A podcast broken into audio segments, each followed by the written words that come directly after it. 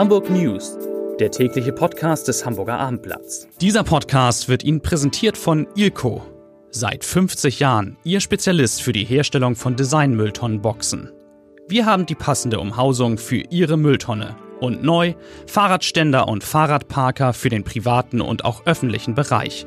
Weitere Informationen finden Sie unter www.ilco-beton.de und www.ilco-metall.de.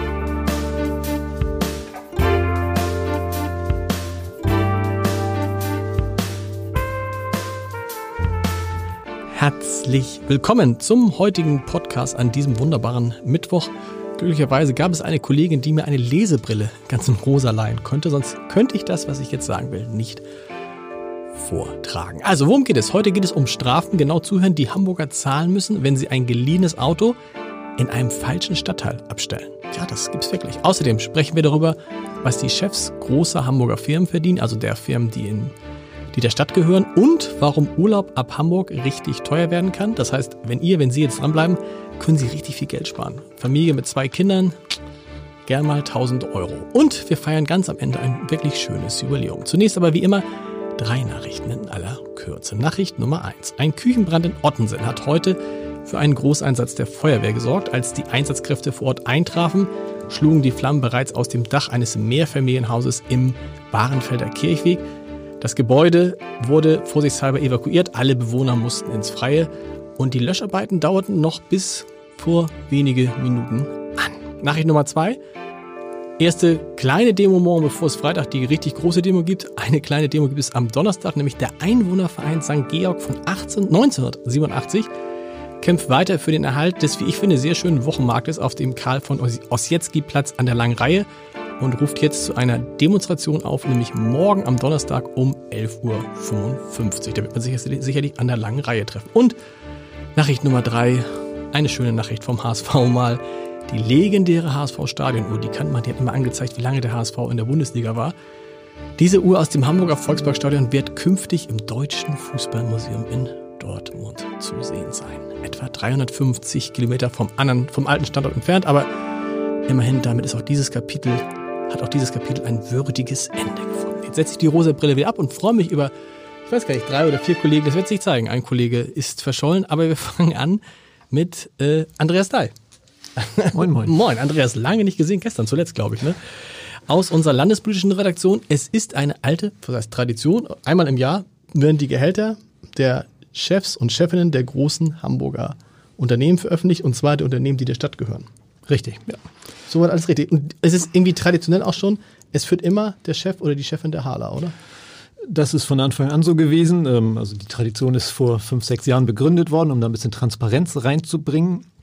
Und äh, in der Tat ist es so, dass äh, die Hala immer ganz vorne liegt. Übrigens nicht nur der oder die Chef, sondern wenn man äh, sich die vor weiteren Vorstände angucken ah, okay. würde, würde die Hala Platz eins bis vier belegen. Okay. Aber es sind immer nur ausgewiesen die jeweiligen Vorstandsvorsitzenden oder Chefs der Geschäftsführung. Und was damit zusammenhängt, dass es ein börsennotiertes Unternehmen ist? Richtig, äh, das ist immer die Begründung, dass es eben ein Unternehmen ist, das sich international am Markt äh, bewähren muss und sich deswegen mit Wettbewerbern vergleicht und da verdient man offensichtlich so gut.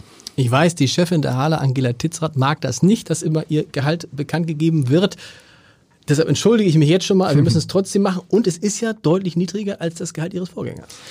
Ja, das ist so. Also sie hat äh, 864.000 Euro im Jahr 2018 verdient. Äh, ihr Vorgänger, Herr Peters, der lag schon mal deutlich über einer Million. Also so gesehen äh, wurde das schon in eine etwas gesündere Bahn gelenkt, aber es ist immer noch mit weitem Abstand der Platz eins in Hamburg. Platz zwei? Auch wie üblich der UKE-Chef, Herr Göke, 500 und, jetzt muss ich nachgucken, 567.000 Euro. Und dann kommen etliche so im Bereich 300. Dann geht es ähm, relativ schnell bergab. Also es kommt dann kein weiterer mehr über 400.000 Euro Jahresgehalt. Ne? So ist es, genau. Weder der HVV-Chef noch Wasser, Gas und so weiter. Ja, nee. wobei normalerweise gibt es da einen, und das ist eigentlich auch die große Überraschung Ach. dieser Liste, denn traditionell äh, liegt auch der Chef des Hamburger Flughafens, Michael Eggenschieler. Stimmt, wo ist der denn? So bei einer halben Million äh, die letzten Jahre, so immer Platz drei eigentlich. Und der ist abgerutscht äh, auf glaube Platz 6, äh, denn er kam nur noch auf 331.000 Euro. Der hat also ein Drittel weniger verdient und das ist natürlich spannend. Das liegt, das kann man der Liste entnehmen, an der variablen Vergütung. Er hat nur ungefähr ein Fünftel von dem bekommen, was er bekommen könnte und die letzten Jahre in der Regel auch bekommen hat. Ähm, und nun ist die spannende Frage, woran lag's? Man kann sich natürlich überlegen, was war 2018 am Flughafen so los? Die Passagierzahlen sind etwas zurückgegangen. Ähm, es gab Probleme mit der Gepäckabfertigung. Es gab äh, immer wieder Ärger mit verspäteten Flügen und Lärmgegnern. Möglicherweise, man weiß es nicht, aber möglicherweise hat das Einfluss auf die variable Vergütung gehabt. Recherchieren wir das noch, ja? Oder sagt, sagen die was dazu? Wahrscheinlich nicht. Äh, das glaube ich nicht. Äh, ich habe natürlich nachgefragt, aber sowas sind in der Regel Gehaltsdetails, die nicht preisgegeben werden und nicht in der Öffentlichkeit diskutiert Ach, werden. Gut, dass ihr, mir ist das bei dem ersten, bei der ersten Durchsicht der äh, Liste gar nicht aufgefallen. Was ist noch, was ist dir noch aufgefallen? Mir ist aufgefallen, unter den Top 20 immer noch nur drei Frauen, wenn ich nicht verzählt habe. Ne? Das sind relativ wenige. Ja, ich müsste jetzt auch nochmal nachzählen. Ähm, auffällig ist, dass es etliche ähm, Vorstände gibt, die weniger verdient haben. Auch der Hochbahnchef hat 30.000 Euro weniger bekommen. Ähm, selbst der Chef der Elbphilharmonie, Christoph Lieben-Seuter, ist ähm, deutlich runtergegangen. Da fragt man sich, warum. Der Laden brummt Warum? wie verrückt. Genau. Eigentlich macht er einen guten Job, aber irgendwas in seinen äh, variablen Gehaltsbestandteilen ist wohl auf einen Punkt fixiert, der nicht so gut gelaufen ist. Wir wissen es nicht. Ähm, also das fällt schon auf, dass es äh, teilweise Oder der im Vorjahr extrem gut gelaufen ist. Das kann ja auch sein, dass 2017 oder, so ein sensationelles Jahr war für die, dass er da an die, Oder so. Ja, genau.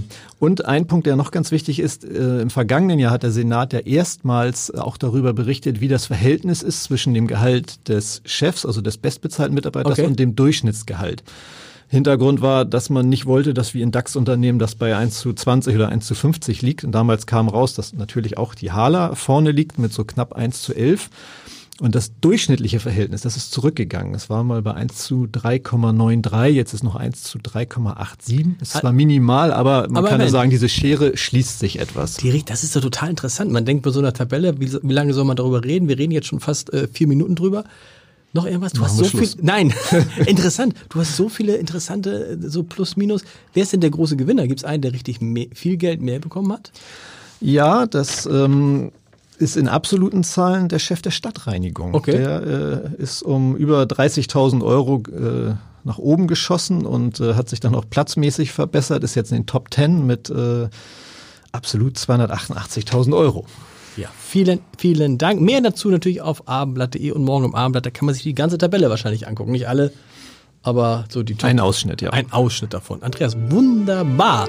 Oliver Schade ist da, der Leiter unserer Wirtschaftsredaktion. Wir haben jetzt nur noch Leiter. Ab jetzt nur noch Leiter in diesem Podcast, zumindest im heutigen. Er guckt kritisch und man muss sagen, ich bin froh, dass er heute hier ist, weil, lieber Oliver, herzlichen Glückwunsch, du hast heute den 20. Hochzeitstag. Ja, das ist lieb von dir. 20 Jahre. Ich habe schon überlegt, ob ich jetzt länger verheiratet bin als du.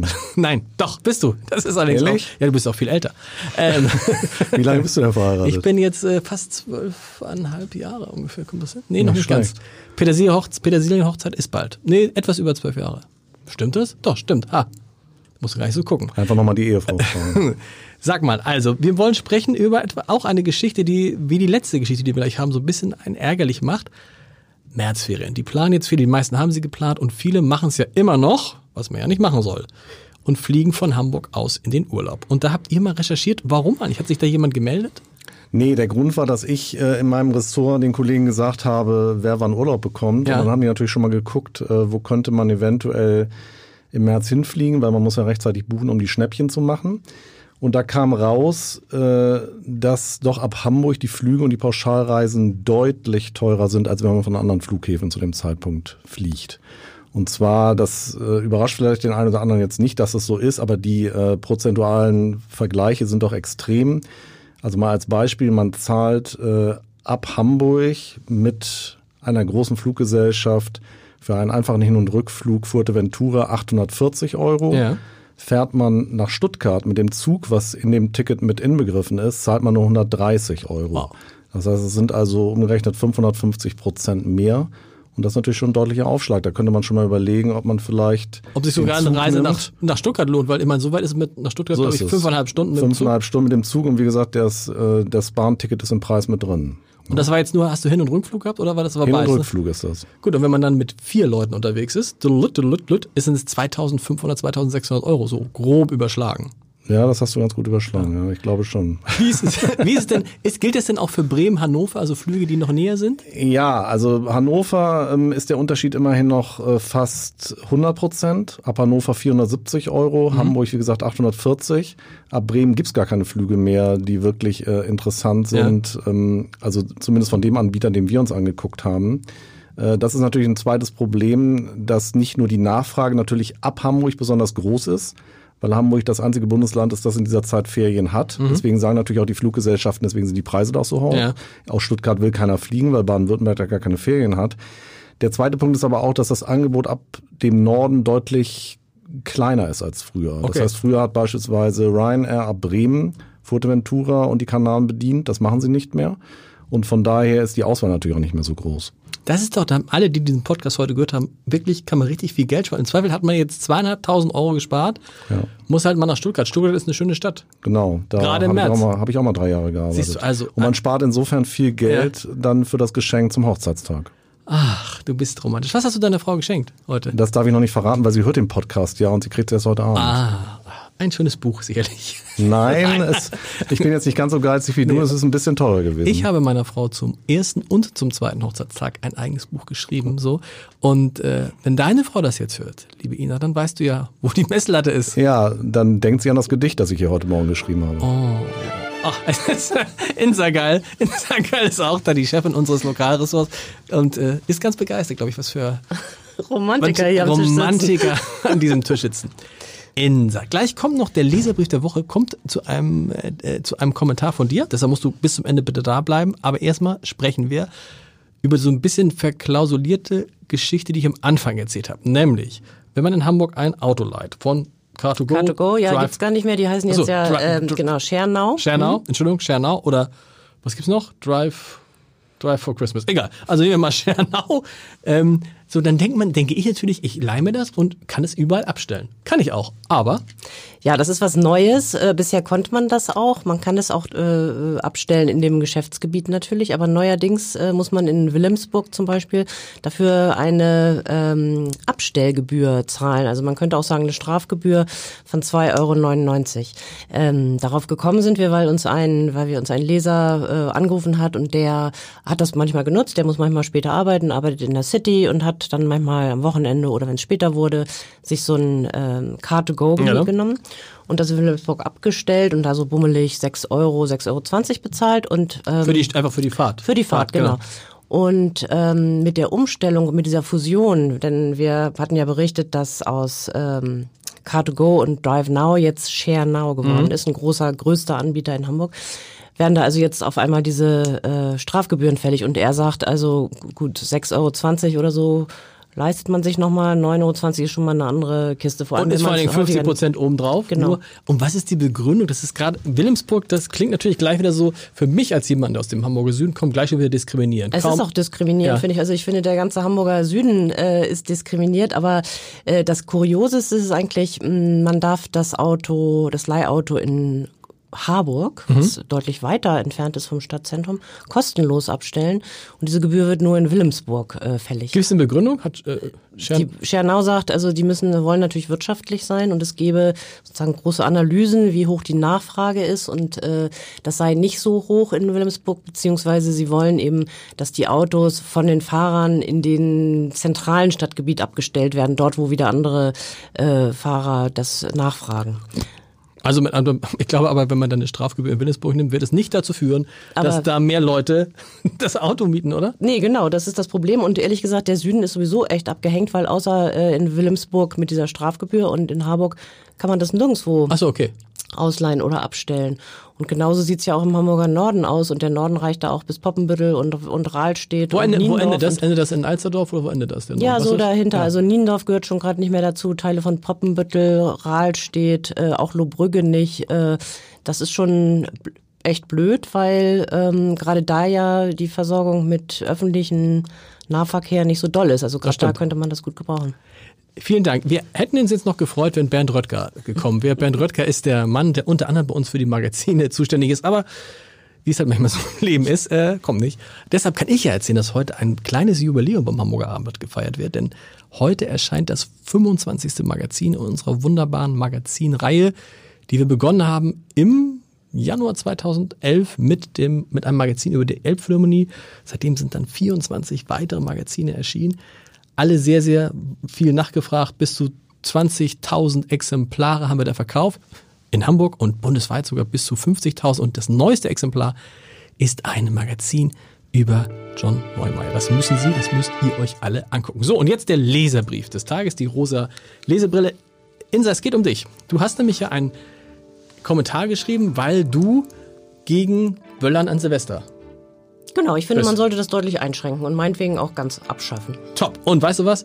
Martina Milewski aus Marmsdorf sieht das genauso. Sie schreibt nämlich, ja, ich bin für ein generelles Böllerverbot. Ich bin ganz der Meinung von Frau Gall. Von den Schäden für Mensch, Tier und Umwelt mal ganz abgesehen, ist es längst kein Spaß mehr, den Silvesterabend an den Landungsbrücken, am Jungfernstieg oder an einem anderen öffentlichen Ort in Hamburg zu verbringen. Ständig muss man damit rechnen, dass einem ein Böller vor die Füße geworfen wird. Vielen Dank für diesen Brief und wir hören uns dann morgen wieder. Tschüss.